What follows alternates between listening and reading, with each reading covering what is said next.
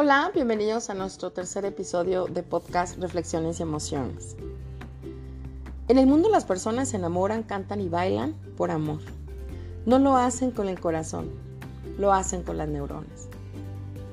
Y es que somos química, somos el resultado de una red de conexiones neuronales maravillosa y de sentimientos que se despliegan a través de muchas sustancias que nuestro cerebro produce. Hoy hablaremos de cómo funciona este famoso cuarteto de la felicidad. Porque es cierto que nadie, y nadie lo podemos negar, que la felicidad nos hace sentir seguros. Nos da un brillo especial. La felicidad es única. Nos hace mucho más fuertes, incluso mejora las defensas de nuestro sistema inmunológico. Y además, podemos conseguirla. La felicidad.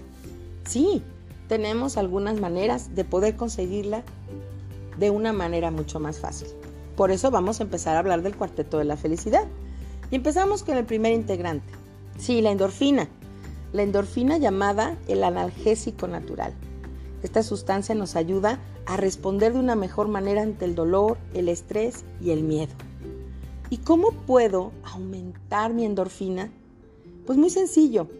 No olvides tener un hobby, una actividad que te relaje, que te guste, donde puedas ser creativo, donde puedas innovar. Hacer ejercicio, pero de tipo aeróbico. También puedes bailar, también puedes cantar. Y no mucho menos importante, reírnos. Sí, reírse es el mejor antidepresivo. Reírse tiene muchos beneficios, incluidos el poder disminuir esta horrible hormona que de repente se segrega en nosotros en grandes cantidades, que es la hormona del estrés la hormona del cortisol. Dos, el segundo integrante del cuarteto de la felicidad es la serotonina. La serotonina está encargada de estabilizarnos anímicamente y también está relacionada con todo lo que tiene que ver con nuestra autoestima, nuestro autoconocimiento. Y por ejemplo, aumenta cuando nos sentimos importantes. ¿Qué podemos hacer para mejorar la segregación de esta sustancia? Primero, Enfócate siempre en lo positivo.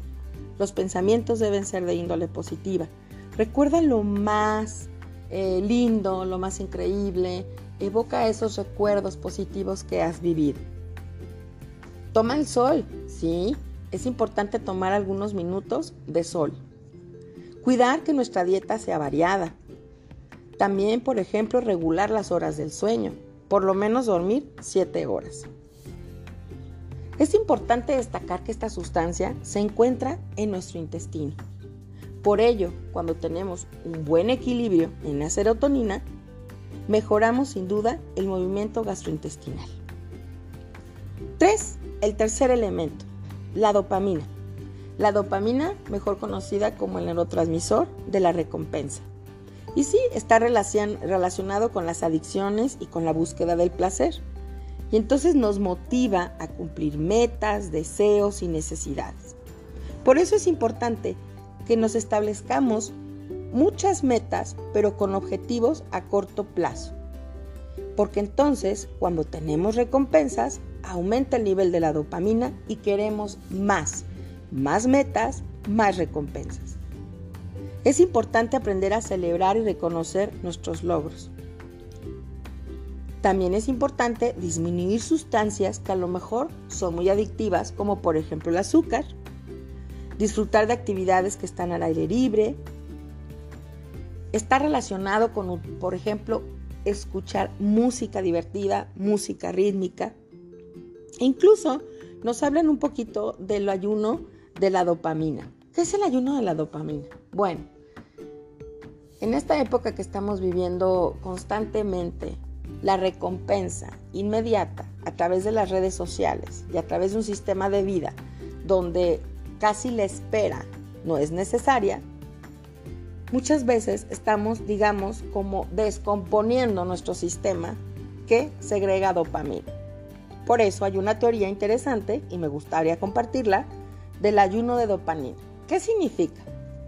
Significa que durante un día tú te vas a alejar de muchas actividades que te producen un placer inmediato.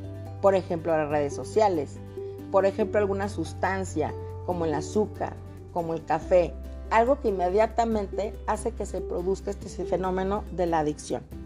que trates de estar más en contacto con las personas que con la tecnología. Que tengas actividades un poco más tranquilas como meditar, como caminar al aire libre. Es decir, no estés sobreestimulado. Cuando hacemos un día de ayuno de dopamina, hacemos como que se resetee, por así decirlo, nuestro cerebro y entonces la dopamina inmediatamente se estabiliza y se empieza a segregar de mejor calidad.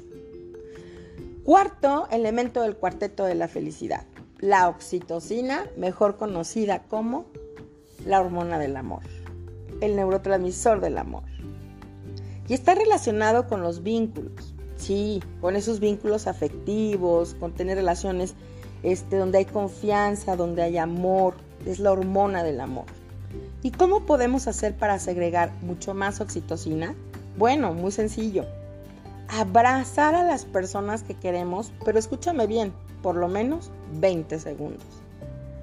Tener diferentes actos de generosidad, de bondad, también produce, por supuesto, mayores niveles de oxitocina. Actividades como meditar, ¿por qué no comerte un pedacito de chocolate amargo?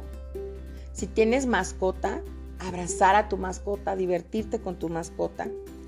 Y eso incluye acariciar acariciar a lo mejor a tus hijos, acariciar a tu mascota, acariciar a tus papás.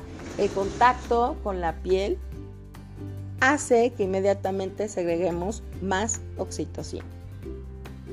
El día de hoy aprendimos un poquito más de cómo ser felices a través del cuarteto de la felicidad. Nos vemos en el siguiente capítulo de Reflexiones y Emociones. Soy Pilar Ayorguña, Instituto Kipling de Morelia.